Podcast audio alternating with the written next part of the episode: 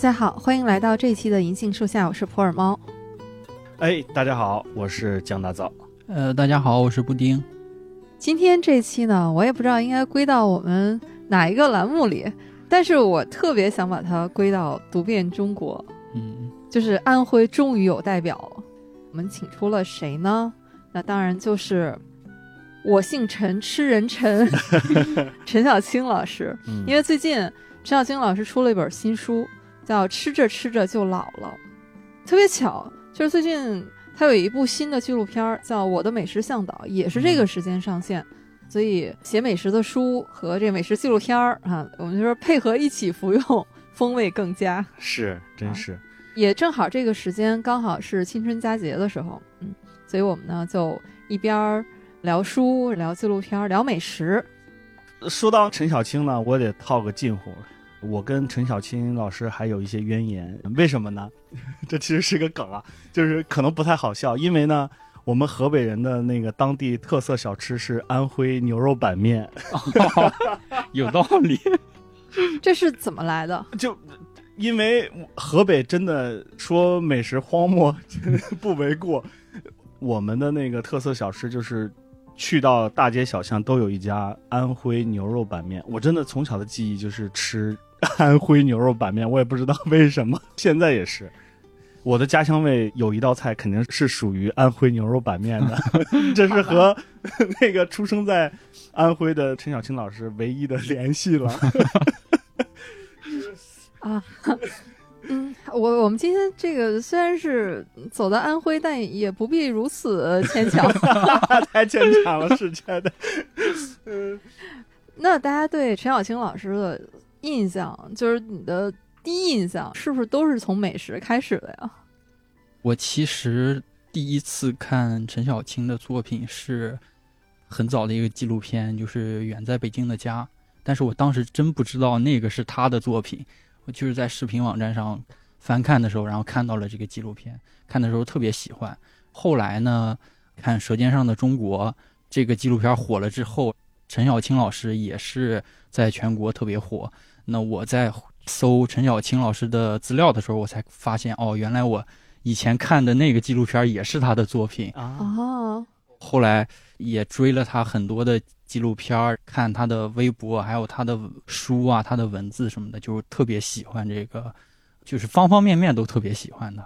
嗯，所以最近这本书出来以后，布丁特别激动，还在预售的时候，布丁就自己买了好几本儿。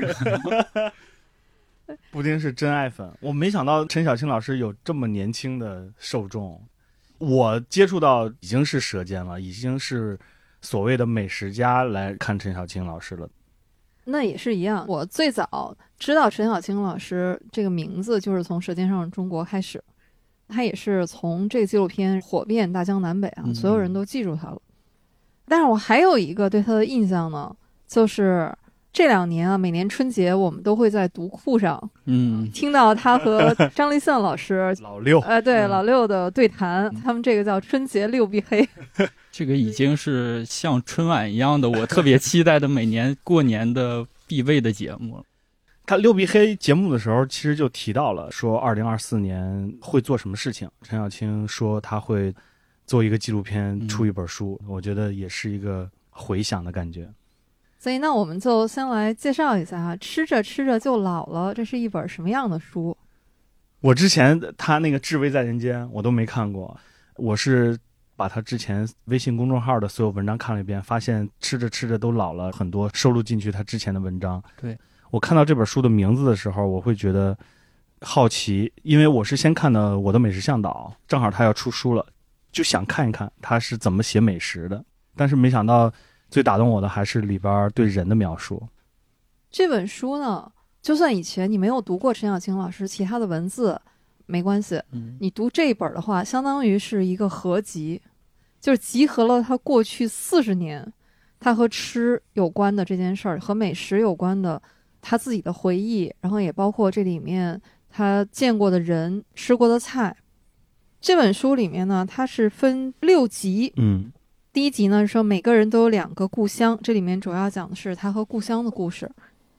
第二集呢是像首都人民一样吃，哎呦，我看到这个特别感动。我说这个 都说北京是美食荒漠啊，但是因为陈小青老师上大学就在北京，工作也在北京，所以他在这一集里面是为我们指明了很多在北京有哪些啊他记忆当中的美食，甚至说不一定是那个东西有多好吃啊，至少就是和他的人生的经历密不可分。第三集呢是罗师道场至味江湖啊，是他以前很多。工作当中遇到的美食，第四集是如何吃好一碗豌杂面，这里面有很多小吃。嗯，第五集我觉得是特别点题的，就是最好吃的是人，吃人臣，吃人臣。对，其实是他的因为美食结识的这些好朋友。嗯，第六集是我是怎样。没有成为美食家的，因为现在大家好像一提起陈小青老师就觉得他是美食家嘛，但是他并不承认这一点。但是为什么呢？所以这个答案都在书里。在这本书里面，既能看到他成长的经历，他对家乡的那种怀念，也能看到他怀念的那些由食物串起来的时间记忆。就像一坛陈年老酒一样，越酿越陈，越酿越香。这本书里面对哪些篇章印象特别深？我的话，它里边描写人的部分我都特别喜欢，尤其是他描述和自己爸爸妈妈的一些记忆，就是所以它不仅仅是几篇了，它是整个串联整部书的一个线索。从他最早要离开家乡去上学，再回到家乡跟父亲一块吃烧饼的故事。结尾的时候，疫情期间那三年的时间，他的爸爸生病住院，一个小吃和这个故事串联起来，整个都是非常打动人的。你说到这儿，这也是这本书我印象特别深的。嗯，我就说这个吃人陈，整本书因为他写美食嘛，开始的时候我觉得就是看起来口水不止啊。我说你赚我的口水，这个我认了，对吧？一本美食的书，然后看到分烧饼那一段的时候。我说这怎么还带骗我眼泪的呢？真的是读到那段，陈爸爸还在上学的时候，和自己的同学一起穿过整个合肥城去另外一个学校，各自去看望他们的同学。在路上，因为实在太饿了，就买了一个烧饼，说这个当时是顶他们两天的饭钱。陈爸爸一咬牙买了一个，犹豫了一下，掰开把大的那一半儿分给了。就当时还是女同学啊，后来变成了陈小青老师的妈妈。她为什么会这样呢？陈妈妈说：“我当时看到她分烧饼的时候，我就知道这个人肯定会对我好。”我当时读到那儿的时候，眼泪真的是一下就下来。嗯，陈爸最后有一段描述，也是吃烧饼。他买了一个烧饼，吃完之后说：“哇，这是我吃过最好吃的东西。”那句话也是，哎呦，就是看完就特别。既心酸又有那种幸福感，就是填满了整个记忆的那种时刻。最后一集一道小菜，就是一个食物的流传，叫萝卜丝儿汆丸子。嗯，真的是我那个看到，哎呀，我真的不能细想，会难过。他讲的是他学这道菜呢，就是因为要说一个家常菜，萝卜白菜各有所爱的这种情况，跟大东老师学了这道菜，他发现，哎呦，其实做这道菜并不难。正好那段时间，陈爸在北京住院了，又因为疫情，他们就很折腾嘛。万幸的事情就是陈爸没有事儿，陈小青亲自做了这道菜。他爸吃到这个丸子的那一瞬间，说了一句话，说说：“哎呀，我竟然还有幸吃到这一口。”哎呦，更动人的是，陈妈拍了拍他说：“哎呦，我们不已经相约了，我们要活到三位数吗？”就一下子就戳中了这个。我虽然是笑着说啊，但是就是我是觉得陈妈是一个很乐观的在说这件事情，消解了陈爸说这个让大家突然很尴尬，不知道怎么接这这个话的这个氛围，我觉得特别家庭。因为我的兄弟姐妹特别多，家庭聊天会陷入尴尬，父母或者是最亲近的人可以消解这种病痛或者是带来的这种伤感的氛围。不能想是不是？对，这个书名儿。他写的是吃着吃着就老了，我感觉咱们是聊着聊着就哭了。一想到那个书里面各种画面，就眼泪就止不住。我最感动的还是第一集里面，就是他写故乡的那些所有的文章，就是他提到故乡的时候，他会提到小时候吃过的那些食物，说每个人的口味其实都是从小的时候就已经固定下来的。你小时候吃过的那些东西，都是你一辈子都没法忘记的。所以说我每读他一篇关于故乡的文章，我都特别的有同感，特别的能被他那种对故乡的思念感动到。我突然想起一个小事儿，就是我两三年才回一次家嘛。过年回家的时候，桌子上总是有剩菜，我一会儿就可能不到十分钟就把它全部炫光了。发现我的哥哥姐姐特别不喜欢吃，是因为他们已经天天吃，天天吃我妈做的菜，已经吃腻了，觉得不好吃。我一回去，我说这也太好吃了。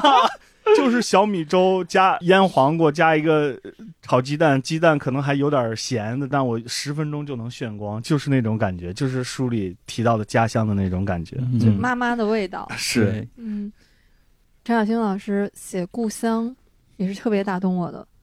他说，这个故乡的味道不仅仅是空间上的，也是时间上的。就是每个人一直有两个故乡，一个是空间的故乡，一个是时间的故乡。这种饮食习惯、偏好都刻在我们的 DNA 里面，它就是你的归属感。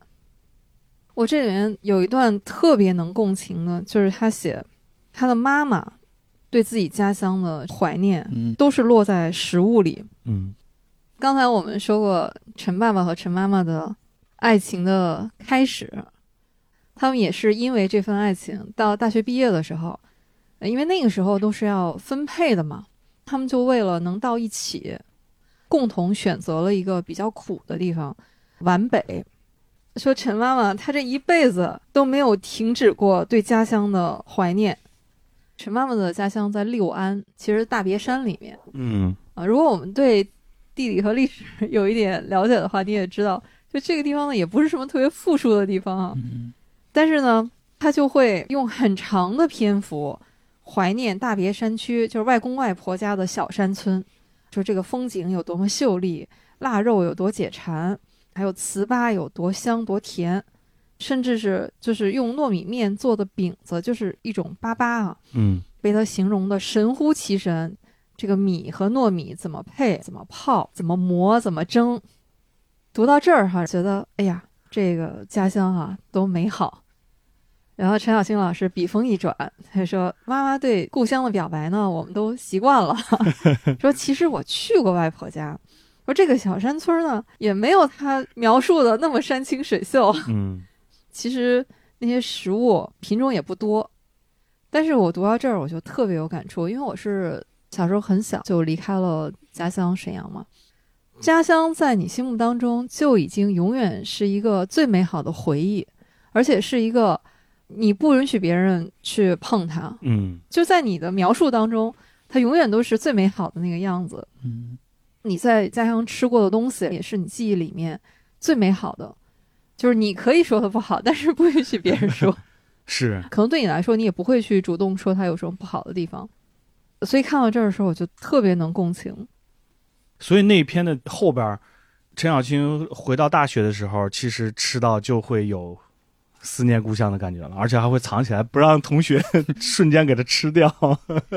在这本书里面，你就会看到陈小青老师也写了好几道他怀念的故乡的味道，比如说那个萧县羊汤，啊，嗯他们这个羊汤特别有一个名字叫扶羊汤，嗯。就，因为我们知道羊这个东西是温热的嘛，都说吃了上火，你像咱们一般都是到冬天，北京的涮羊肉永远排长队，嗯，尤其是下过雪之后，说必须要吃一顿涮锅。嗯嗯嗯。它这个羊汤恰恰是要在伏天吃的，我觉得其实有一点以毒攻毒的意思。嗯比如说像韩国的参鸡汤，它也是要讲究在三伏天儿吃它。嗯，我记得都不是菜，不过猫猫一提到菜，我就想到它里边对人的描写。他在北京听说有一个五星级的酒店，说是一个萧县的师傅，天天去人家五星级酒店，只点一个特别便宜的羊汤。加俩烧饼，对对对，他最后都不好意思去了，对这个就印象特别深刻。这也是他寻找故乡味道的一个过程，很有意思。对，他就说他有一些其他的朋友啊，找这种家乡美食呢，在北京至少还能找得着。相对容易。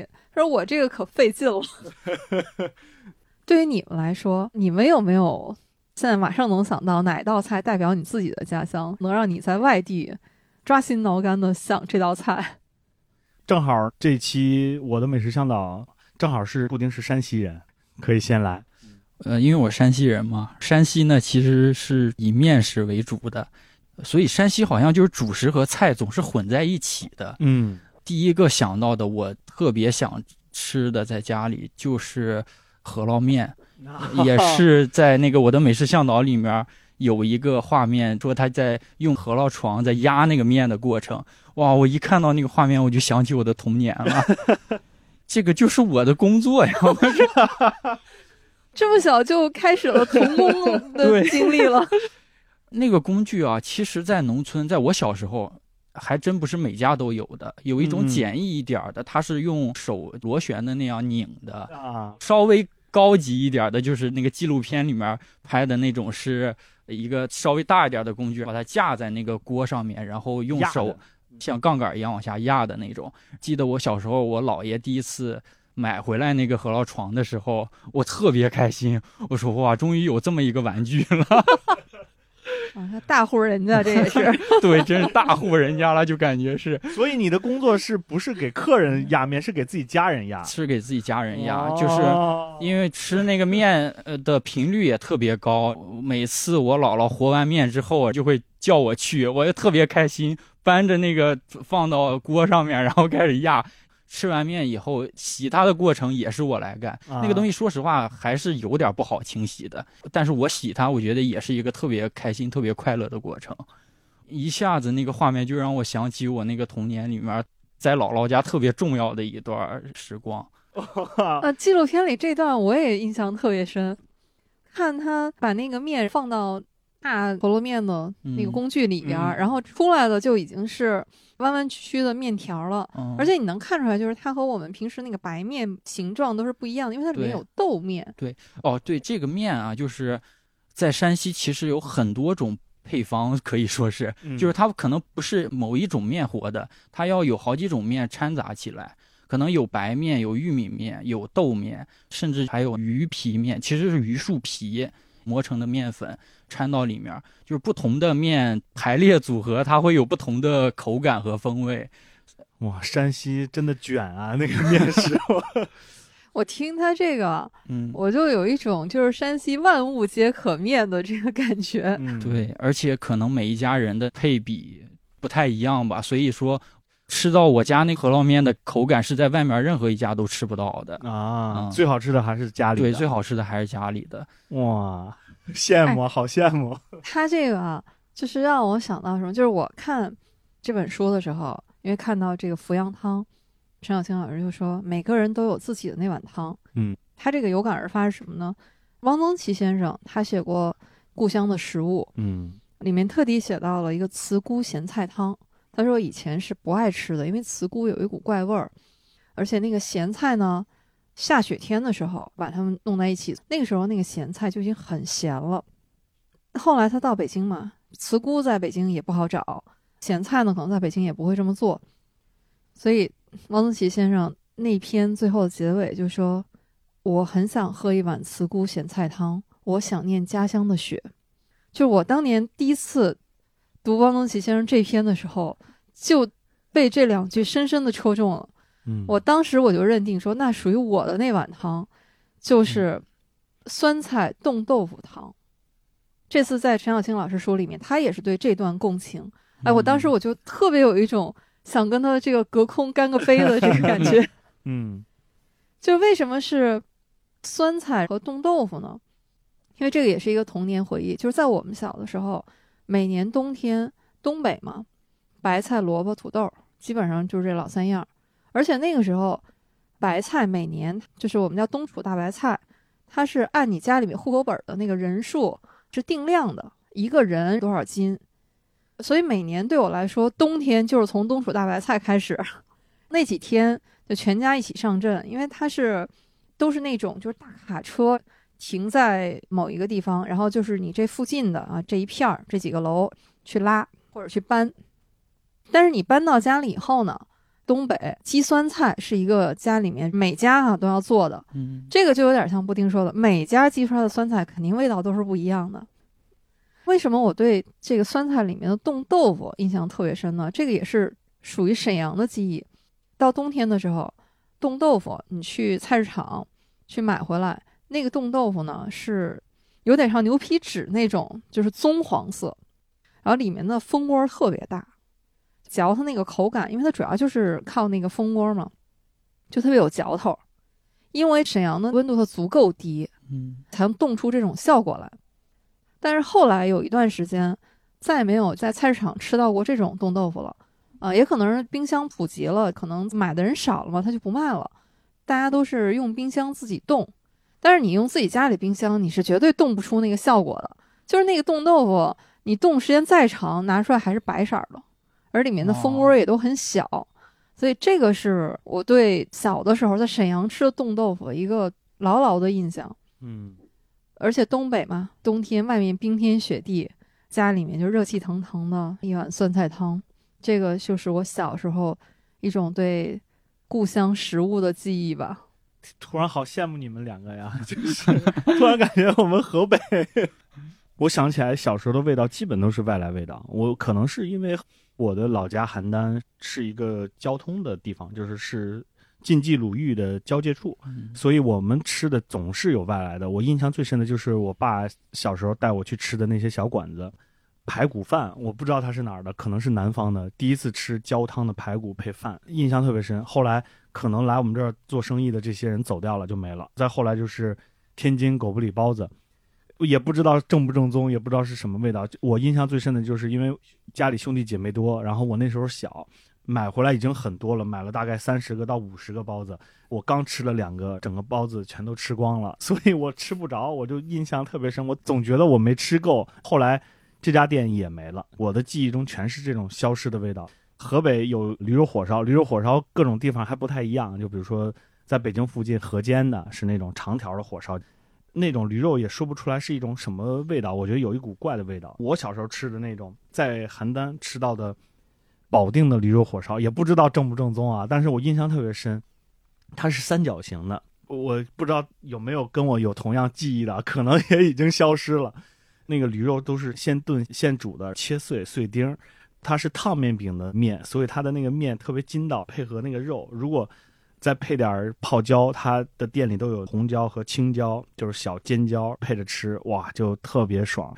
我哥总带我去吃一些这种风味小吃，后来再回去也没了，就所以我吃的所有东西都消失了，我也不知道我应该怀念哪个，所以最后只能怀念自己家做的，那就是家常了。所以很羡慕你们两个呀。你说的这个消失了的这些故乡美食，张小青老师在书里面还特地写了这一趴。他就说，我们其实怀念家乡的味道啊，很多其实你是寄予了一种情感色彩在里面的。比如说梁实秋的北京、郁达夫的杭州、张爱玲的上海、汪曾祺的高邮。说，与其说你怀念的是故乡的食物呢，不如说你是在回忆自己的成长，可能都是你记忆当中。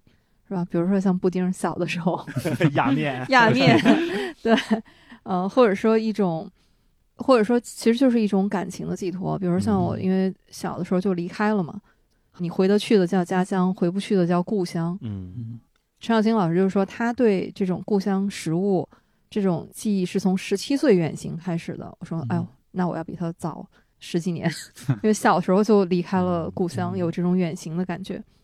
但是还有一层呢，就是那些我们记忆里面逐渐在消失的美食，这里面其实是有几方面的原因吧。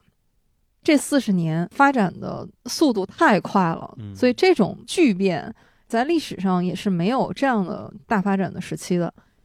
一方面呢，他说很多人的故乡就没了，或者就是说这个面目你已经很难有那么鲜明的特点了。比如说有很多城市也好，或者城乡也好，它就是在不断的合并，嗯大家在交融。像大道说的，可能你本身处的地理位置，嗯它就是一个交汇地。以前可能大家出行没有那么方便，嗯，你还并不那么觉得，对对，流动性没有那么大。嗯但是你现在可能就变成一个各地迅速交融这样的一种状态。嗯就像这一点，我特别有感触，就是东北。现在大家一说起烧烤，都是东北的小烧烤。我对烧烤的最初的印象是那年春晚，就陈佩斯和那个朱时茂啊演的那个羊羊肉串儿，啊那是我对烧烤最初的印象。嗯但是为什么现在大家都说是东北烧烤？就是这种东西传到了东北本地化了以后，就有它自己的特色了。是所以都是一种交融，它已经很难分清楚说你最初原始的那个状态了。嗯另外一方面呢，本地的这些食材、传统工艺，还有那种精细化的烹饪，都是受到巨大冲击了。嗯，因为你现在，一个是说这个食材，你还是不是能够吃到当时所谓的原汁原味儿的，就是你当地的这个，嗯可能有一些以前嗯是只有你这个地方有的，但是后来因为产量的原因或者什么，它可能就是没了，或者是说提高这种产量啊，然后它就会变成另外其他的口味。还有就是以前大家可能是为了做一道菜，比如说像书里面说，当年广东姜太史就是南海十三郎他的父亲啊，嗯他们家为了做一道鱼，说那里面要用菊花做那道鱼，光种这个菊花种半年。你说现在 不可思议吧？这个事情。他说有的广东的菜馆还有这道菜，但是也已经是速成的了。嗯书里面写的就是，只有一位师傅还在坚持这种古法。我们说这简直就是世外高人的感觉。嗯 所以这个也是一方面。还有就是商业传统，可能以前像大道说的这种都是烟火气很重的街边小店儿，嗯但是现在呢，可能这些小店儿本身就已经要么搬到了商场里面啊，臭名几净的，要么可能就是因为各种原因、成本的关系啊，它就没有了。嗯所以这些都是我们记忆当中你很难再去复刻或者是追寻的东西了。嗯，刚才大道老师说那个就是。呃因为是处在一个交通的交界地嘛，可能经常有人员的流动，有一些食物可能也不知道是不是当地正宗的吃法，但是也能吃到。我又想起陈小青老师说，有可能它不是正宗的，但是因为我们小时候或者说我们最早体验那个食物的时候，它就是那个口味的，所以之后即使吃到当地的人以为正宗的，但是我不认为它正宗，我认为我吃到的那个才是我最熟悉、我最喜欢的味哦。道。是。就像他说那个面馆，对对，我也想到了那个，我觉得那个太有意思了。就他为华天的那个延吉冷面，嗯。就是北京的那个，对。写了两篇，甚至是。对，第一篇他是写为什么喜欢上这家面馆儿。嗯说实话啊，华天的延庆冷面我也去吃过。嗯作为一个东北人，你吃过这个东北的冷面，你可能吃哪个都不觉得很正宗，或者说味道有那么的好啊。嗯但是陈小青老师呢，就还献宝一样，请他关系最好的同事去吃，结果人家吃完特别礼貌，就问陈老师说：“我就想知道这人得犯多大的错误，然后给吃这个东西。”到这本书隔了好多页，他又写了一篇，嗯就也是在论证这个事儿，说在他印象里面呢，华天延吉冷面，因为它有好几个分店，嗯他呢是坚决拥护一号分店对哈、他说有一天他好容易碰见一个知音，说去吃杨大爷涮肉，那个大爷说：“哎，我打小就好吃这个延吉冷面。”他觉得遇到知音了，赶紧跑过去跟人家碰杯。他说：“但是我们俩这个高山流水的友谊，只维持了不到一分钟就破裂了。说因为他喜欢的是二分号。这还真是他在书里边最新的一篇文章，二零二三年五月份的，特意为延吉冷面又写了一篇，是因为有一个东北人在路上见到他。走两步三回头，一回去，哎，你是陈老师吧？哎呦，我特别喜欢 你。然后又提到了延吉冷面这个文章，说我去吃了，哎，真没有东北地道。然后，哎呦，所以我觉得陈小青推荐美食已经非常克制了，而且时刻强调说是符合我的口味这件事情。而且他有一点是让我特别感动的，他说我推荐的这些就是我喜欢的，嗯都是那个大家日常吃得起的，就是你经常吃的东西。嗯对他来说有一个原则，就是这个东西我但凡能在路边小摊吃的，我绝对不去那个大饭馆吃嗯啊。能露天吃的，我就不在店里吃。嗯 像陈老师他说的这种就失去的美食啊，就是他说的这些原因，包括他里面提到的这些情感，也并不是说我们现在才有的。嗯刚才虽然我们说了很多，因为这四十年的变化发展的这个迅猛，小时候看过一本书叫《悠闲生活艺术》，这是一本合集啊，里面有很多作家写的关于美食啊然后方面的文章，包括汪曾祺先生的《故乡的美食》，我第一次也是在这儿读到的。我那个时候就读到陆文夫先生写的一篇叫《吃喝之外》，陆文夫先生专门写了一篇小说，就叫《美食家》。他写的这位美食家年代要更久远一些。他说，这个吃喝除了你当时吃到的这个食物本身，其实还有很多更重要的，可能是你当时的环境、气氛、心情。嗯，他就举了很多自己的例子，比如说当年他去一个县城里面采访，工作结束之后呢，饭馆都已经打烊了，只有一家小饭馆还开着，而且什么菜呀、饭呀都基本上没有了。说只有一条活桂鱼养在河里边儿，他说行，那就吃它吧，弄个汤什么的。说那条鱼差不多两斤，他说按说桂鱼超过一斤就已经不是上品了。但是那天他说我饿呀，他要真是来一条小鱼的话，我就吃不饱了呀。结果那天上来以后，就临窗而坐，看着这个河水有青山，他又要了二斤黄酒，一边吃着鱼，喝着汤，喝着小酒，看着窗外的景色，低吟浅酌了两个多小时。他说他从此以后觉得他吃过无数次的桂鱼，有的也是。名厨制作是名菜，什么德月楼的桂鱼，什么松鼠桂鱼等等，但是就觉得没有一个能跟那个小酒楼的比。嗯，他说你要说烹调手法，那些名厨就是用的食材肯定比这儿要好啊。嗯说这个小酒楼，它就是最基础的，可能用点黄酒啊，用点什么葱姜，也就这些。真正经做桂鱼的话，又得是什么香菇，又得是火腿、冬笋，那都得是精工细料。他说：“但是我当时那个意境呢，我的青山碧水、白帆，当时的这个闲情逸致，而且他可能也有一个原因是饿的，那天太饿了。对，嗯所以说这个味道可能是要分解的。比如你小时候吃到的一个家乡的小吃。”可能是去央求妈妈，好容易才给你点零花钱，你去买来吃的。这种失去的美食，可能往往是我们记忆里面最宝贵的一些东西。是，那我就有一个好奇啊，有没有一些什么食物，就是你在北京吃到的时候，一口吃上去你就说，哎，这是我家乡的味道，有没有这种瞬间？我的话还真是安徽牛肉板面。真的好惨，因为我刚来北京的时候是在宋庄，宋庄其实有很多家特别好吃的，就是当地人带过来的菜。我印象特别深，是有一天深夜特别饿，哎，我就看开了一个安徽牛肉板面的馆子，然后我一进去就吃，就是小时候的感觉，就是那种重盐。重辣是咸口的，当然河北离北京也不远了，但是突然就觉得，哎呦，回到小时候的感觉了，好惨，有没有？哦，这个，那看来主要还是饿的，还是饿。布丁呢？我是山西人啊，嗯，你要问我在北京吃到什么特别怀念家乡的，我是突然想起来那个马三洋芋片，它其实是兰州菜。它主要做的是兰州菜，但是它里面有一个是我刚刚查了一下，叫洋芋擦擦。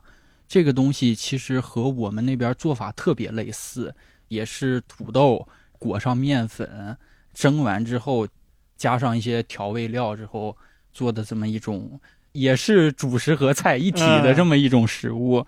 我第一次吃的时候就感觉特别像我小时候姥姥给我做的那个饭的味道。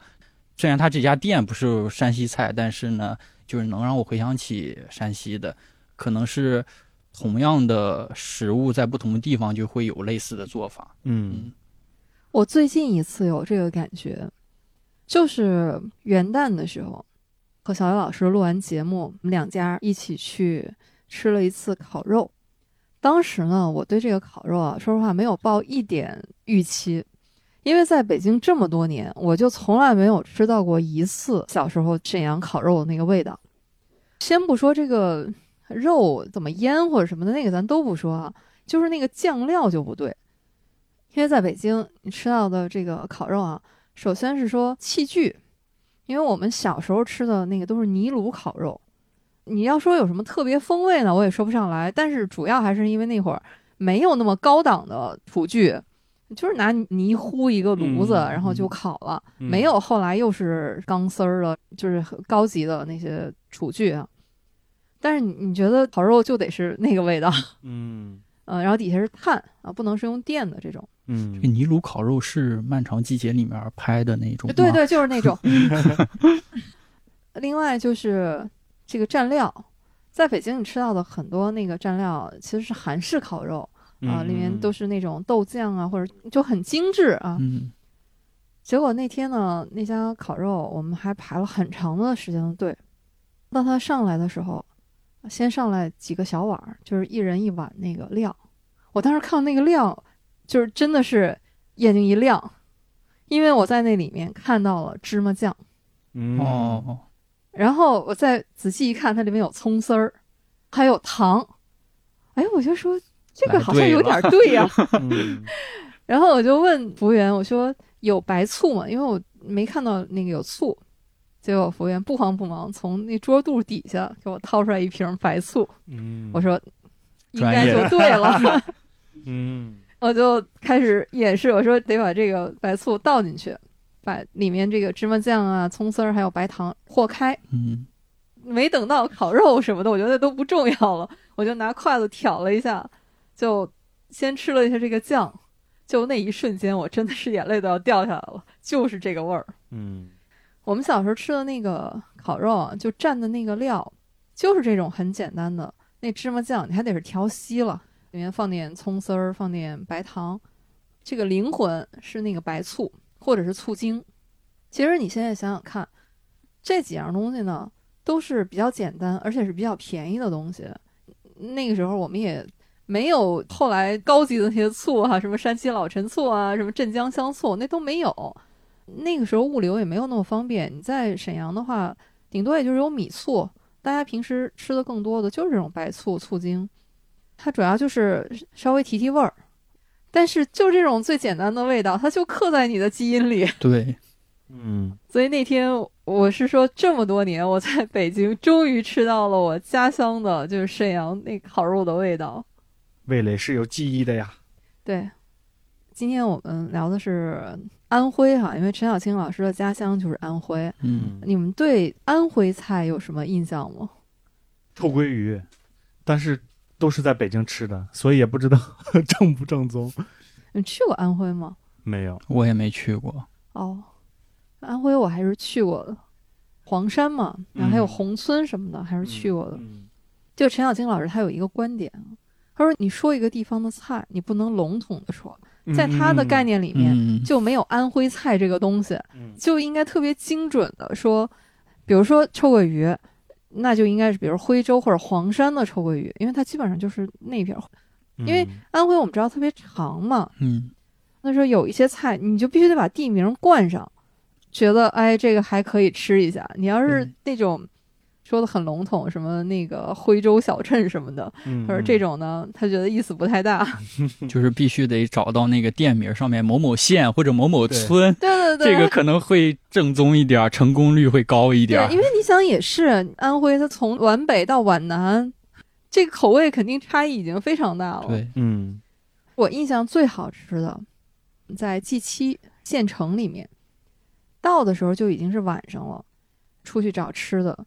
那个饭馆呢，你就觉得好像它又像是菜场，又像是饭馆，就是它都是现做，你就现吃。嗯，那个是我对安徽菜的第一印象，就特别好。嗯，你就觉得它炒出来什么都好吃。还有一次就是黄山下来以后，就在路边儿有一个小馆子，然后我们去点了几个菜。印象最深的就是有一道青菜，那具体是什么菜我可能已经不记得了。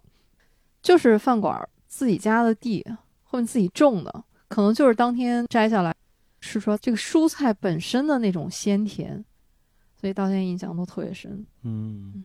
陈老师说，他这几年他和同事就只做了一件事情，就是用食物给大家描绘一个美味的故乡。嗯。我的美食向导，因为我们都在追看嘛，嗯，他好像这一部应该是要去八个地方。我们节目上线的时候已经播了五集了，还有大概三个地方，去了长沙，去了潮汕，潮汕是地域啊，它不是某一个具体城市的名字，去了喀什，去了温州，去了山西，然后还去了杭州，去了云南，啊对云南，还去了齐鲁，这八个地方。但是我觉得这次这个纪录片和以前陈老师拍的都不一样。嗯这次他是亲自出镜了，对，特别惊喜。对，啊，所以我特别喜欢这部。我觉得这部已经超过了以前看他其他的纪录片啊，嗯在我心目里。嗯所谓美食向导嘛，嗯首先我觉得陈老师自己是最大的那个向导，嗯然后他带着我们去这个地方，但他每到一个地方，他就会邀请，比如和这个地方有关的人，有的是学者，或者是当地他的朋友，嗯就是他出现的这些人非常的多元，有的可能是编辑、记者、作家、音乐家等等，可能还有就是当地餐馆的老板，嗯还有的是饮食界的大咖啊。他们组合起来，你就觉得是一个特别丰富多元的世界。嗯哎，所以这几集里面，我们看过的这几集里面，你最喜欢哪一集？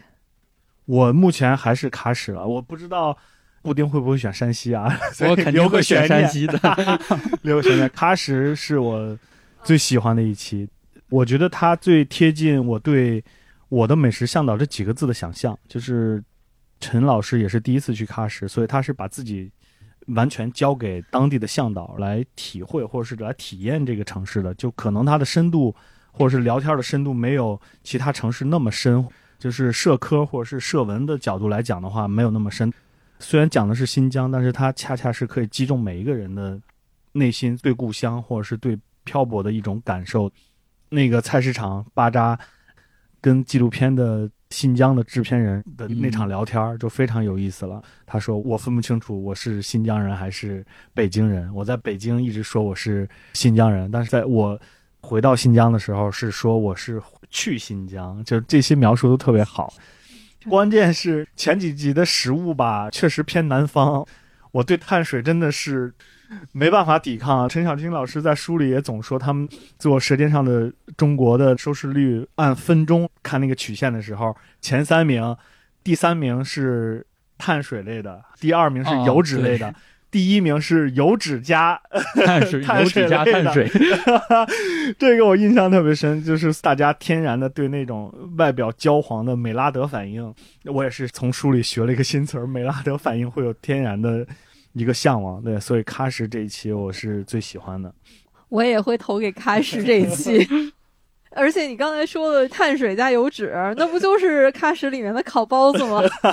是，在纪录片里面，他们为了去吃烤包子，排号排到四百八十号，然后他们说，嗯，等待也是美食的一部分。嗯，这可能跟猫猫刚才讲的等烤肉可能异曲同工了。我是对那集里面有一个镜头，就是他有一个在馕坑里面烤馕，那个馕在馕坑里面烤的那个变化的过程，当时我就惊呆了，我说这是怎么拍出来的？因为那个馕坑它很深啊，在里面，而且你看它那个角度应该是从下往上拍的。所以我说，大道，你去帮我们那个 请教一下，这个是怎么拍出来的？这个其实也很有意思。喀什这一期它用了很多蛙式摄像头，就它有一个特别长、特别细，大概能到四十公分的一个摄像头。他拍新疆甜食的时候，其实就已经用了这个摄像头，所以我对他用了这个摄像头印象其实很深。但是没有想到去问的时候呢，他们说他们为了拍不管是馕坑肉还是烤包子在馕坑里的变化，他们特意买了一个馕坑。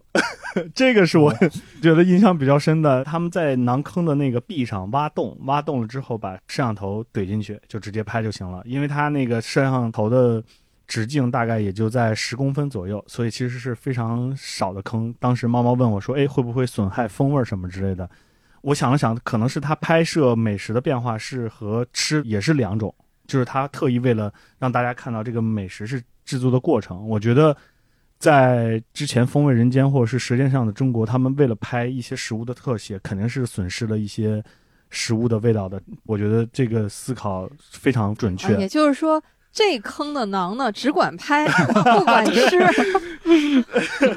但是他们这个应该也是会吃掉了，对对对，就稍微放低点要求也可以吃。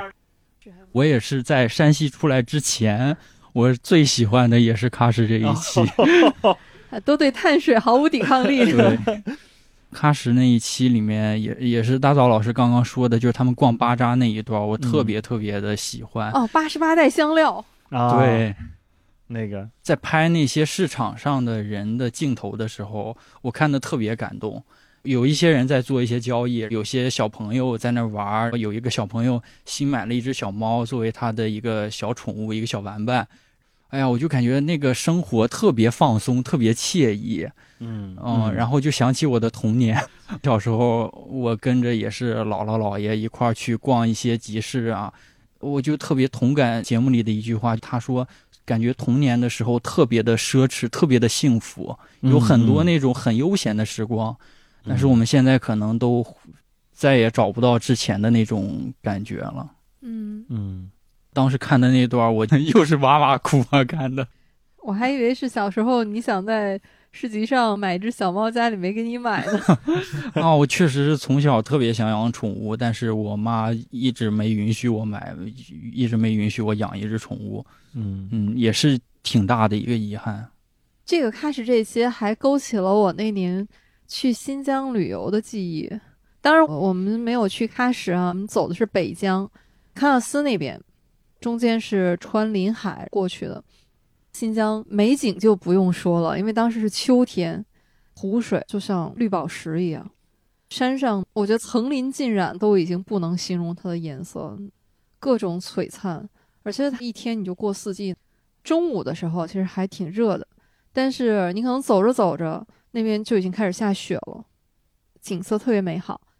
还有就是新疆太好吃了，从我们去的第一天开始，在乌鲁木齐，当地朋友带我们去吃大盘鸡。我当时在想，我说大盘鸡这个好像比较普通哈，北京也有吗？立刻就被打脸了。就是我当地朋友还觉得不好意思，说这个呀有一点招待你们游客的那个意思啊。他说我们自己去吃，可能那种餐馆子说没法招待你们。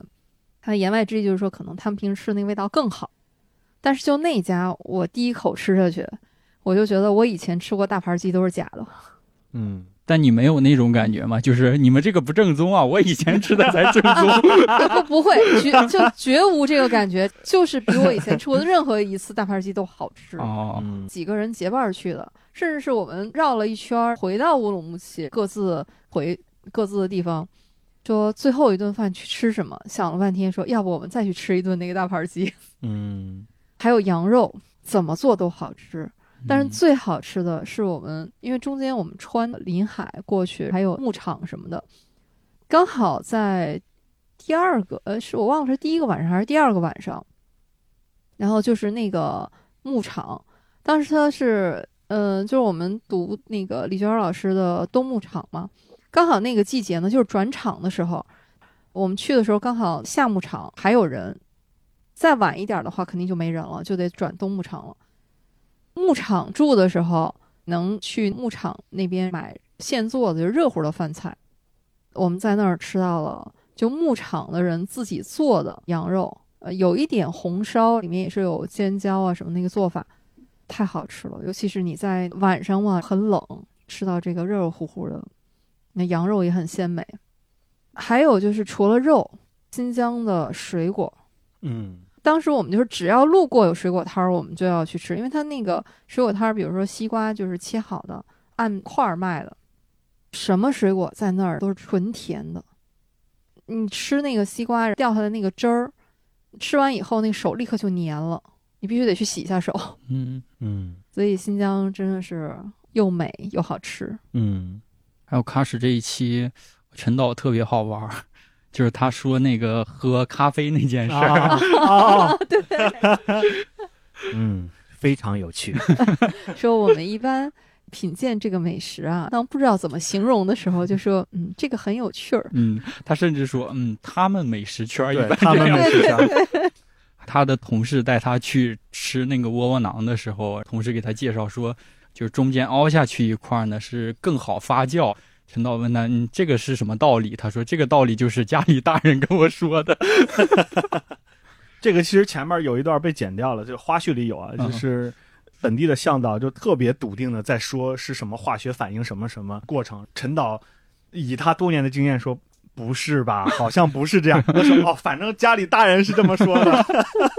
对”然后那个陈小军就欣然同意说：“嗯，你这么说才对。”呃，里边陈导确实有一些话都很有意思。我印象特别深的是温州的那个叶馄饨，我们北方人吃的馄饨都是皮儿薄馅儿大嘛，温州的馄饨就是拿着一个竹签儿抹了一把。在节目文案里说，陈小青老师说这样又美观又没有负担，就没。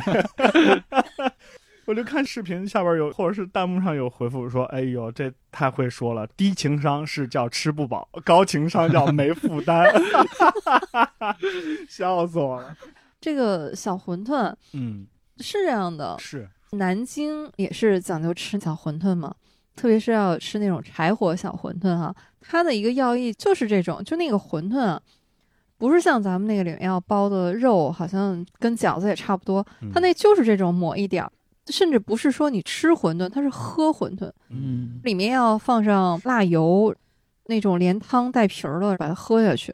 嗯哎不不，喀什这个我们已经聊的口水已经止不住了。那布丁最爱的山西，哎，哦我发现这八个地方啊，就只有布丁拍到他的家乡，我们的嗯家乡都没有、没入选。哎呦，对，太荣幸了。对，虫哥的家乡也是入选了。了，入选了。这段剪掉。你一个永州人，不要在这儿凑对啊，热闹。不要蹭长沙的热度。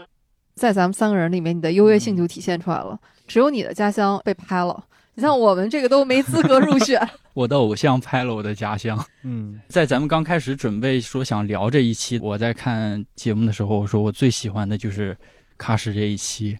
但是等山西这期看完之后，我就立马说，我最喜欢的肯定还是我最爱的家乡山西这一期了。从这一期开头就是一个暴击，就是他刚开始一些村里的老人在台下看戏台上唱戏的表演，哇，我就回想起我小时候村里面特别重要的一个文艺活动，就是经常会有一些戏班会来村里面搭台唱戏，那个是全村老少都会搬着板凳，每天晚上去看那个节目的。哦，这就有点像鲁迅先生笔下的那个社戏。嗯对，那个虽然小孩儿当时还看不懂，但是也会跟着家里人一块儿去看着，觉得挺热闹的，是，也是童年的一个特别重要的记忆。到后来他展现各种面食的时候，我就觉得啊，每一种都是我特别熟悉、特别喜欢的面食。想问布丁啊，因为拍了你的家乡，没有拍我们家乡，我们还不好评判。就是你看了片子，你评判，就比如说有没拍到你儿时的记忆的地方吗？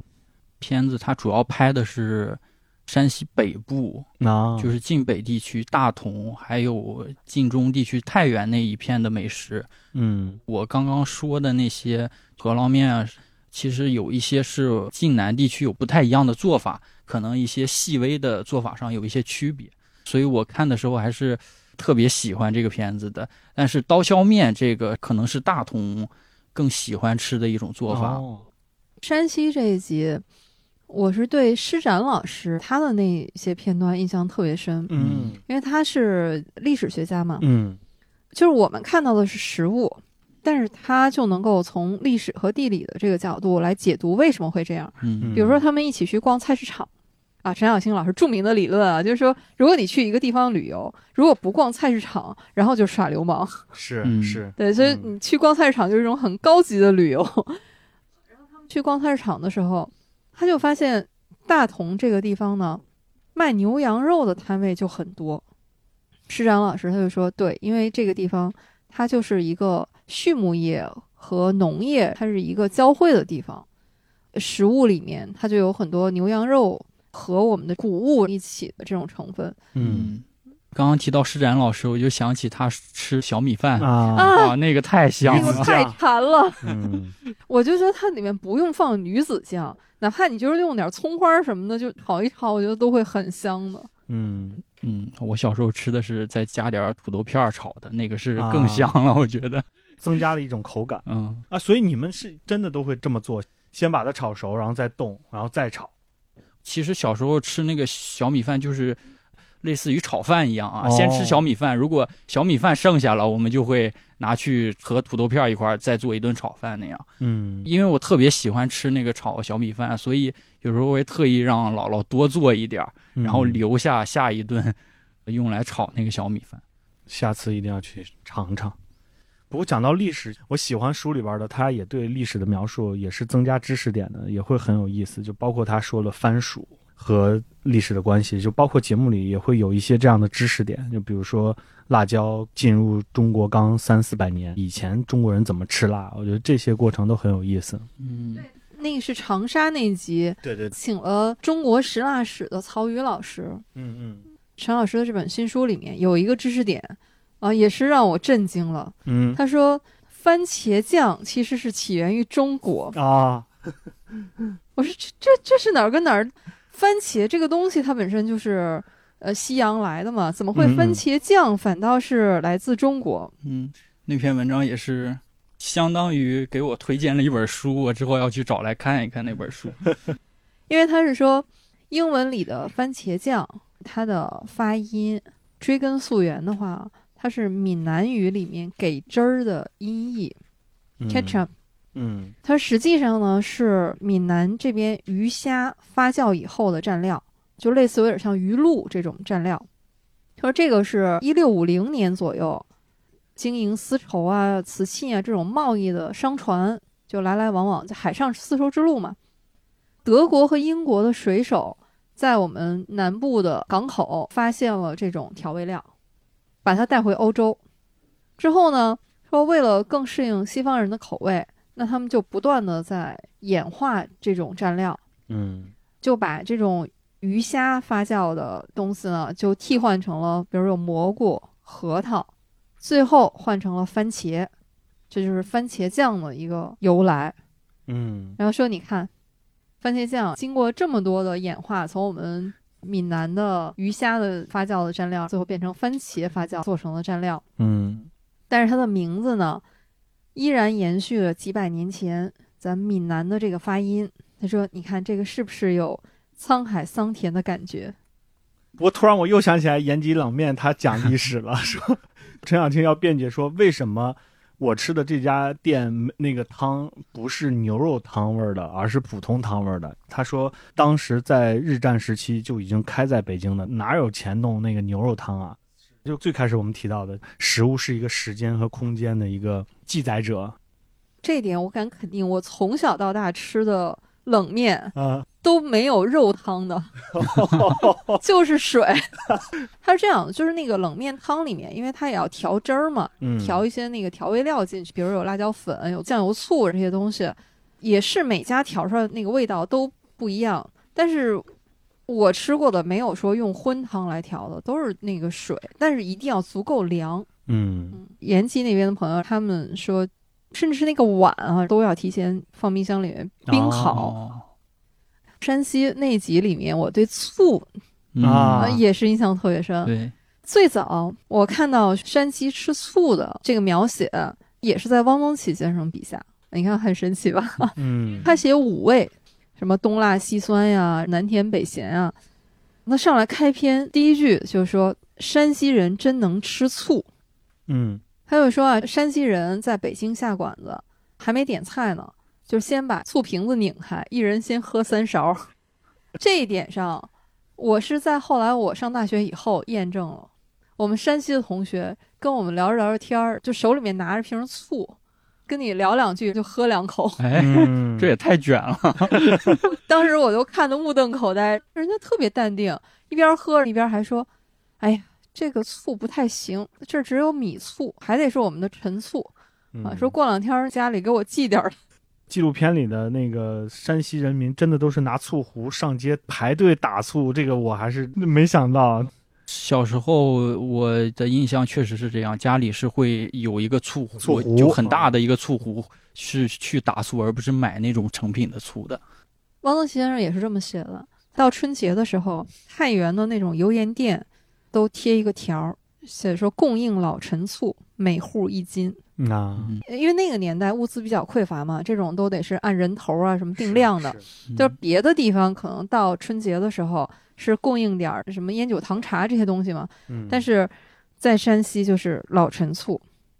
还有说山西人呢也是爱吃酸菜，但这个酸菜可能跟我们东北那酸菜不太一样啊。嗯他说这里面什么都拿来酸，什么萝卜白菜、什么杨树叶子、榆钱儿都可以用来做成酸菜。嗯说想看看这家哈家里条件怎么样，是不是有矿哈，就是先问问说你家有几口酸菜缸。啊 这是最早我对山西吃醋的这个印象。嗯，节目里面那个头脑，你啊吃过吗？头脑我还真没吃过，我不敢尝试这个东西。关键陈小青的那个表情太 太立体了，只能这么讲。嗯嗯，非常有趣。我觉得他连非常有趣都说不出来了。纪录片里面说，头脑是太原本地就是那种老客才去吃的一种早点吧。嗯，反正我看着那个乳白色粘稠液体的那个样子，我就有点不太敢尝试。感觉它有点像北京的豆汁儿那种感觉，可能是当地的人，嗯如果从小尝试的话会喜欢的一种食物，嗯但是外地人去了，可能一下还真接受不了。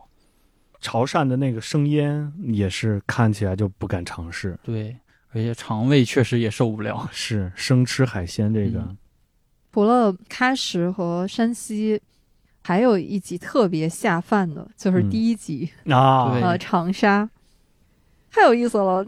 陈小青老师他一上来先打车嘛，嗯先问出租车司机，啊，我觉得这个是一个到任何一个地方旅游，先不要去看点评什么这个评星，你就打车问当地的司机师傅，就他们本地人吃什么，他就是这么问的。司机师傅给他推荐一些特别网红的一些地方，然后他就说：“哎，你不要给我推荐这些网红的地方，我就想去吃你们本地人吃的。”结果空气就凝固了，就沉默了。是 看到那儿，我还以为是说司机师傅在想给他推荐什么，结果没想到这个师傅跟他说：“你们拍这个东西可不能对我们的长沙旅游产生什么负面影响。是，责任感极强。”你看长沙这几年变成了一个全国的网红旅游城市，不是没有原因的。嗯嗯，长沙那期确实都很下饭哇，不管蒸菜、湘菜，我觉得能在全国各地开花儿，很有可能就是因为它够味儿，嗯，够下饭。他也是去逛菜市场，但是他凌晨四点就起来，嗯嗯，开着车去菜市场，说那个，我看他哪是逛菜市场，简直就是去抢菜的。是逛菜市场那段儿看着还挺让人紧张的，觉得一不小心可能这一堆新鲜的菜就被别人给抢走了一样。带他去的是那个三秒爆肝儿的小马哥嘛，嗯，说也没有经过什么专业的训练啊，就是自己摸索的。但他一眼看过去说：“哎，这个辣椒不行。”说：“你看这个嗯不新鲜。好，那个辣椒炒肉还一定要，你就看他用多少辣椒吧，完全是用新鲜的辣椒炒出来的辣的味道，而且还要用不同的辣椒来配比，看着就好吃。而且嗯那个肉，陈小青老师说，这只猪的身份证肯定是山里的。看的时候还说开玩笑呢，我说：“哎呦，这只猪可能来自浪浪山，就刚好不容易逃脱了，一下山就被 黑鼠鼠给吃掉了。你这个跳跃呀、这个要补一句，这个是来自去年这个时候热播的动画片《中国奇奇谭》，里面浪浪山里的 小猪妖。嗯，口感肯定不错，经常运动，是不是？从长沙这第一集，你就能感受到为什么这个纪录片和以前拍的《舌尖》啊，还有《风月人间》它都不太一样。一个是陈小青老师亲自出镜哈嗯啊，其实这点上后来他接受采访说他开始很不适应。嗯第二集潮汕的时候，他见到许继林老师，嗯嗯然后他说他们让我表演一下跟你初次见面嗯，啊啊，但是我觉得恰恰是他在镜头前，反而是让我们觉得很亲切，嗯嗯你就很想看到他。嗯这是一方面，另外一个，我就觉得他特别的参差多元，嗯就是因为它里面有各种向导的构成，嗯每个人都从自己的角度去阐释这个地区不同样态的美食，嗯而且会讲各种不同的故事。比如说像温州那一集，温州从美食上对它是非常模糊的。你比如说在北京，我们能吃到各种各样的小吃，但你很少说会看到专门的温州小吃。嗯其实我们是去旅游的时候去过一次温州，它那里面有的东西我是在温州吃过的，比如说那个炒粉干，那其实就是炒米粉嘛，这个相对来说普遍一些。但是我觉得那一集里面，它其实是讲了很多温州那个地方的发展，就是当年温州这个地方前店后厂，然后做服装，嗯巴黎、米兰刚刚时装周这边就立刻做出来了，就是那种民营经济的活力。那集里面，他特地拍到了一个在温州开意大利餐馆的老板，嗯他就说，因为温州很多人去了欧洲、去意大利的，在那边做生意，他再回来，反倒是想吃一些比如意大利的口味。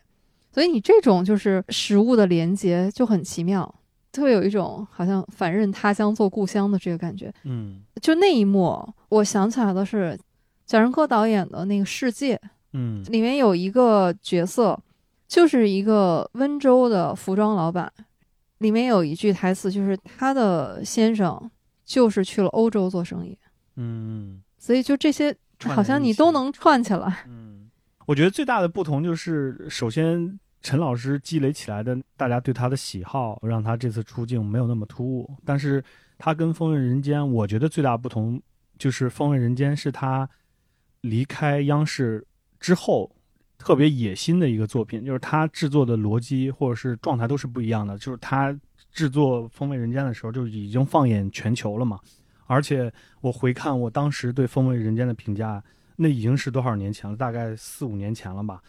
我印象特别深的里边有一集捕旗鱼的那个过程，哇，就真的哦极其电影感，非常磅礴的这么一段。我说这样的成本在中国几乎是不可能再有第二家了，这是他积累起来的。到了这一次，我倒觉得他用一种轻巧的方式，刚才毛毛提到的用向导的方式，会更偏向于人。风味人间更偏向于世界，或者是偏向于食物。整个我的美食向导更偏向于人。最好吃的是人吗，是，嗯所以我确实非常喜欢这一部。嗯我们看的很欢乐，嗯但是在看这部纪录片的时候，陈老师不经意的一句话，才让我觉得我们看镜头前面吃的都是很开心的样子，但是拍纪录片这件事情本身是很辛苦的。在长沙的时候，他去一个饭馆里面吃苦瓜，那个啊向导问他说：“你怕不怕吃苦瓜？”那说这有什么怕的？说再苦能有拍片儿苦吗？嗯看一个他的采访，就是说他这一次吃小马哥做的辣椒炒肉，嗯他说他第一次去小马那儿，他吃了五十六道菜，说最后撑的说在门口他都动不了了，这也是工伤啊，对，他说胖是工伤。就你很难想象，就他书里面写说他年轻的时候精瘦的，嗯我觉得特别凡尔赛。他说有人说什么喝凉水都会长胖，说这是怎么回事儿？说直到后来他干上了美食这一行。他拍《龙脊》的时候就在大凉山，有一张照片特别瘦，应该只有一百零八斤差不多。那个照片流传甚广，也是从小就黑，看来嗯 就长得黑。他说出去拍片的时候，有很多人能认出他来，嗯然后他就说对，因为估计很多人没有见过长得这么黑的，所以一看就会认出来。在书里面，我印象特别深的是他年轻的时候，说他有一次去宁夏，等于他们这个行业拍纪录片儿的一次年会吧，啊在宁夏。当天到的时候就已经比较晚了，他也是有点故意跟当地接待他们的导演假装不经意的说了一句：“说这么晚了，估计宵夜是别想了，看起来这个地儿就挺苦的。”结果人家面沉似水，不说话。过了一会儿，就带他们出去吃宵夜，吃羊脖子，都是那种特别大的盘子上来，看着可能就堆得像小山一样，那好恐怖、当时他一反应说：“这能吃得了吗？”结果发现这个担心很多余，风卷残云都给吃没了。更搞笑的说，第二天他就想说：“哎呀，午餐可能要吃那种会议餐，怪没意思的。”结果接待他们的那个导演就特地把他喊出来，跟同事说：“你带他出去吃，就这个家伙馋好吃。”嗯 然后带他去吃，就是宁夏的银川的泡馍，嗯和他在西安吃那个泡馍都不一样。但是我们看陈小青老师都觉得这么和蔼可亲，好像和谁都能聊到一起，能吃到一起去。但实际上他自己说他是个 i 人，他说他们美食家，他说我不混圈子，不管是美食的还是什么餐饮的这种圈子，说除非我是工作，不然的话说我也不去混。所以我是 i 人，他在说谎。你看之前他跟老六那那波人组的局，不就是他和老六疯狂组局吗？但是那个对他来说都是他朋友嘛。是，我觉得还是熟人或者是家人，就是他在熟人和家人面前能展露最真实的自己每次他都是假装去洗手间就把单买了，啊。这个人缘好都是有原因的呀。是。山西那一集里说烧麦，内蒙的烧麦和山西的烧麦到底有什么区别？啊到底哪个更好吃？我也很惊讶，厨师竟然是内蒙人，然后来山西做烧麦。对，当然厨师也是端的一手好水。对，湖南长沙那一期，我有个印象特别深的，他拍的一个双包案，啊，那个好神奇啊！就是一个甜的和一个肉包，两个要按到一块儿吃，还要配一杯茶水。我看弹幕上说，那是得必须配茶水啊，得解腻呀、另外一条弹幕就说：“哎呀，都说这是传统正宗吃法，这消失是有原因的。” 我确实尝了，当然是随便在市场买嗯一个糖包，一个肉包，吃起来就是一种饱腹感、果腹感，但是它的口味又非常丰富，哦，当然就是不会多吃了。这一点我就特别佩服陈导，他是特别喜欢、乐意去尝试这些不同的口味的。嗯，这一次的纪录片，我觉得有点不一样的是，这次陈小青不管是在节目里还是在这本书里，都表达过，就是对宫廷菜或者是对官府菜，也不是不喜欢，就是他觉得他离老百姓没有那么贴近。他这次选取的时候，还是会挑一些。就比如说像长沙的祖安菜，像潮汕的响螺，响螺大概两千块钱一只哦，就是这种贵的菜也会出现。就是他这次覆盖的面儿还挺广，我觉得是他听劝了，他之前总不听劝，说哎呦宫廷菜有什么好聊的，就是这次也会聊宫廷菜，也是历史的一部分，但是他可能就没那么喜欢吃而已。宫廷菜或者官府菜吧，对对对，那个祖安豆腐，我当时在看的时候，也是五味杂陈的。它的那个做法极其的繁复，就真的是到夸张的程度。就像片子里说的，嗯，那哪是豆腐啊？用各种肉泥，嗯，高汤先是做成豆腐的形状，最后再用高汤吊，而且最后每个人吃到的就是一小块儿那个豆腐。就当时我就想起来，很多年前看编辑部的故事，雪烟七军是拿鸡、牛羊全五处吊高汤汆萝卜丝儿，说你最后跟这个萝卜都没什么关系了，说寻常人家谁吃这个呀？嗯。最后吃到短豆腐，陈小青老师说从这个食物里面是吃出了阶级的差异来。嗯。嗯，他为什么要这么反复呢？是因为官府人家，我请人吃饭的时候，我要给你讲故事，嗯，我要讲这是怎么做出来的，嗯。表示客人的这个尊贵，嗯，也能彰显自己的身份。这个就是一种理念吧。嗯就这种富贵不能露在表面上，就是你越是看起来 平淡无奇，但实际上这功夫珍贵其实都是在里面。但是这个东西可能对我们来说就是看看，知道有这么一层典故，嗯，嗯就更有共鸣的还是那些家常的一些菜。对，这本书的里面有一个细节特别打动我，他就是说，焦桐老师，他就说早餐特别重要，这是每天的第一份期待，甚至是都不能用早点来描述它，因为太简单了。说如果要是这个早餐没吃好啊，这一天都面目可憎。嗯，当时我就愣在那儿，我说我天天都面目可憎。不吃早餐心情真的会不好，真的。不都不是说你不吃早餐，而是说你如果是因为要赶时间啊，然后匆匆忙忙的吃的比较简单粗陋。嗯 陈小青老师也是同感啊。他说我这个经常，比如说做片子什么熬夜，我早饭都是只是纯粹是为了营养什么的，就吃一口。嗯，去年年底的时候，带着小朋友就去南方，朋友在潮州，我说正好去潮州一趟嘛，我带着小朋友过去，他说好啊。下了机场，反正去到市区也特别久，我就对这个城市的印象，一开始是极其糟糕的，全是摩托车，特别吵闹，有一种落败的感觉。落地开始，我们见到他，他骑着小摩托车，带着我和我的女儿，我们仨走街串巷。从那一天晚上开始到第二天走，每顿是不一样的。到了肯定就是先吃潮汕牛肉火锅。我觉得这一期就是我的美食向导，就是特意弱化了潮汕火锅，因为被说的太多了。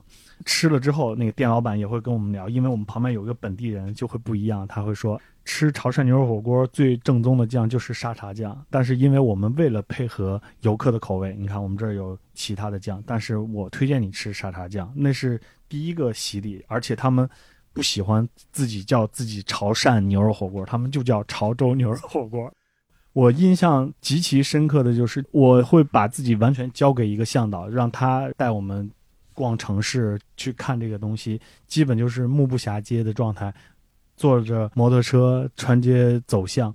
印象最深的还有一个就是，我们第二天很早就要走了，他说：“那行，那我带你先去一下我的工厂，然后就去看了他就是整个广东地区轻工业的工厂，就也有点像贾樟柯电影里的。”很真实的一个个人厂房，他们在做服装，贴一些珠宝什么之类的，一大堆都直接发往美国。他说现在生意已经没有以前那么好了，这有点像看温州那一期，说是整个轻工业的落寞吧，整个变化，就相当于有一个人带你去感受整个城市面貌。我记得走的时候会更搞笑，他说：“哎呀，我们本地人都吃哪个吃哪个。”他带我去吃，去了不同的地方买。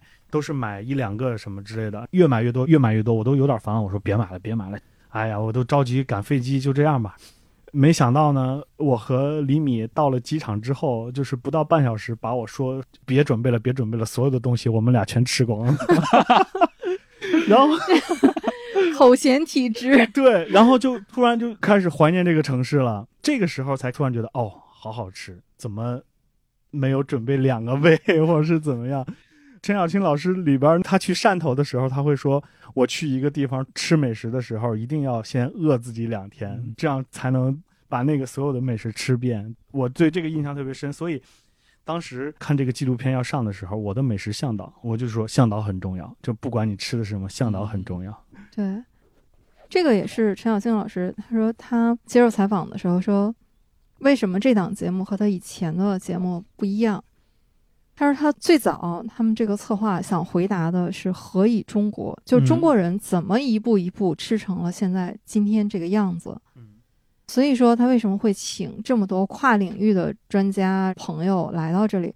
他说你离开这些跨学科的专家，这里面你看有农学、考古、历史、地理、人类学等等等等。还有脱口秀演员何广智在齐鲁，嗯，啊，他也是为他的家乡代言了。实际上呢，这个美食向导其实是广义的，并不是说他来做向导只负责美食这一趴，而是说他负责的是各种参差多元的构成我们现在一步一步吃到现在演化成现在这个样子，是由这些向导们构成的一个美食宇宙。发现这个书叫吃着吃着就老了。我们是聊着聊着就饿了，因为 就不知不觉已经聊了快三个小时了。我其实想说，如果说擅长表现美食的，不管是作家还是媒体人啊，我觉得陈小青老师也不是独一份儿。其实我们也读过很多这种美食方面的作品。有很多作家是非常善于写美食的，比如像梁实秋先生，嗯专门有一本《雅舍谈吃》。嗯汪曾祺先生那更不用说了哈，嗯就连陈小青老师都说他最喜欢的美食作家就是汪曾祺先生。还有像唐鲁孙先生，专门有写吃的一系列《中国吃世界吃》。嗯我们也有国际友人，比如说像福霞老师他写的《鱼翅与花椒 》嗯。一个英国人不远万里来到四川，现在是做的一手好川菜，嗯，然后还能写川菜食谱，他也出镜了《风味人间》，而且他写美食的书都不止一本呢。是。还有我们前段时间刚刚聊的《繁花》，不管书还是剧啊，里面这个美食都是非常重要的部分。嗯但是为什么陈小青老师他的纪录片或者说他的文章就特别能够打动我们？对我们每个人来说，有什么特别不同的地方吗？我是觉得陈小青是一个很好的翻译官吧，就是他把食物翻译成影像这件事情，在中国来讲的话，相当于是他教育了我们这一代观众，就是好像哎聊美食怎么会聊不到陈小青呢？就当然。就书里都会提到的，像蔡澜，像他书里提到的苏东坡、汪曾祺，就是这些他们那个介于他们的年代，他们是用文字来表达。我是觉得陈小青是用影像翻译了美食，所以包括看这本书的时候，搭配画面看会更好看。所以就是他是这个视觉时代的翻译官，让我们看到更多美食。来吧，你的偶像布丁，越是偶像就越不敢聊他太多。就是对我来说，我觉得陈小青老师的文字是我特别喜欢的。他美食背后的那些，就是关于亲情啊，关于他的故乡啊，那些感情，是我特别有感触的。然后还有他在文字里面，他是少有的那种，我觉得加一些俏皮话，加一些网络用语，他也让我完全觉得不违和。以及他在加入一些，比如说对食物从科学方面的解读的时候，我也觉得不违和。就是他把各个方面都融合的特别好，然后让我读起来特别顺畅。刚才叨叨说陈小青老师是一个翻译官，他把美食翻译成影像，我觉得这可能是和他的专业有关，因为他学摄影嘛。嗯，他的文字里面，我觉得都是充满了那种画面感，嗯，就是好像我们节目之初说的。就是他父母分烧饼的那一段，嗯你就好像是一部老电影在你面前。陈小青老师他一直说最好吃的是人，这一点上是贯穿了他整个，不管是文字还是影像，这个也是最打动我的。嗯他说他喜欢那些不把享受美食看得特别神圣、特别高深的人。嗯他觉得志同道合的人聚在一起，你吃什么就不是特别重要了。吃东西，大家都说可能最重要的不是吃什么，而是和谁在一起吃。是，这个也有点像我们做播客，嗯聊什么，这个选题本身固然很重要，但是可能更重要的是你和谁在一起聊。嗯哎，我觉得这期节目呢，我觉得也恰逢其时，刚好就是赶在新春佳节之际。还是情人节是不是？今天，对我们节目上线那天会是情人节，嗯所以是一个特别有情有义的日子。在这个书里面哈、包括纪录片里面，就经常会有这种过年的时候的呃气氛和景象，就是嗯年夜饭吃什么。其实我的年夜饭就在你记忆里面，可能并不是具体的吃的那道菜，而是全家人聚在一起，阖家团圆的那个场面。反正对于北方人来说，年夜饭一定要有饺子。其实你记忆里面更深的是一家人在一起包饺子的那个画面。我们也是借着新春佳节之际啊，然后聊一期和美食、和故乡、和人有关的节目。今天我们也是非常欢乐的一期。那我们也借这个节目吧，给大家拜个年，大家新年快乐，新年快乐！不得说点吉吉祥话话，吗？对 对，龙年，那我就祝大家龙腾虎跃。龙年祝大家吃好喝好吧。就是我本来一开始想的，祝大家没有烦恼，但是烦恼肯定会有的，但是在烦恼的时候也能吃好喝好，我觉得这就挺好。这可以适用于任何一年。那我加一个不能适用于任何一年的，就是适合在龙年和你在一块儿的向导吃好喝好。那那可能得是个属龙的向导吧。我也来一个简单的，但是也很真诚的祝福，就是希望大家和家人都健健康康、平平安安、龙马精神。感谢大家在春节假期，在节日里面还坚持收听我们这一期的银杏树下播客节目。非常期待您在评论区和我们交流啊，比如说您的年夜饭吃了什么啊，最近有没有看陈小青老师的书和纪录片，有些什么感受？你对家乡的美食记忆，我们都特别期待哈，您在评论区和我们做更多的交流啊，感谢大家，拜拜。好，谢谢大家，拜拜。拜拜。